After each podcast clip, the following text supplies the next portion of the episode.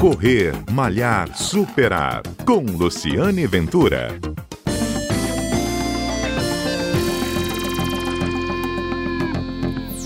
Olá! Você diminuiu a corrida e a intensidade dos treinos durante o período de isolamento social? O áudio de hoje contém dicas sobre como você pode recomeçar. Escuta o professor Cícero Santos.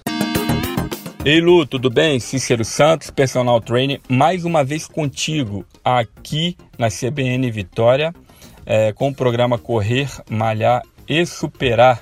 Muitíssimo obrigado pelo convite mais uma vez.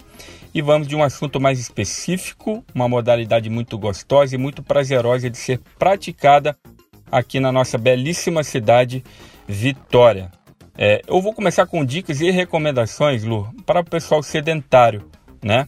É, e eu aconselho a iniciar é, fazendo 3 a 4 vezes por semana caminhadas de 30 minutos, 40 minutos, 50 minutos, 60 minutos, respectivamente por semana. Então, é, é, cada semana eu aumentaria 10 minutos de caminhada. Lembrando que caminhar é diferente de andar. Andar é um passeio, caminhada é um treino, tá legal?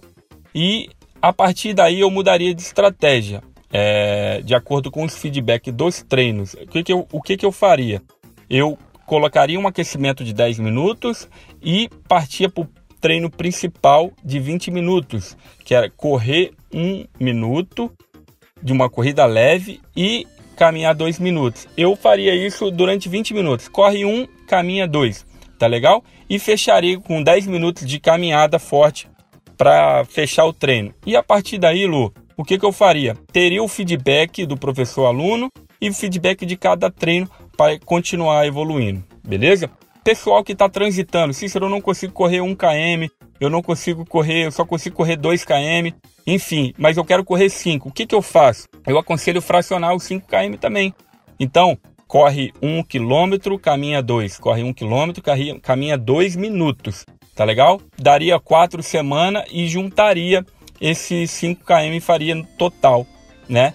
Também com feedback de cada treino e com feedback professor e aluno.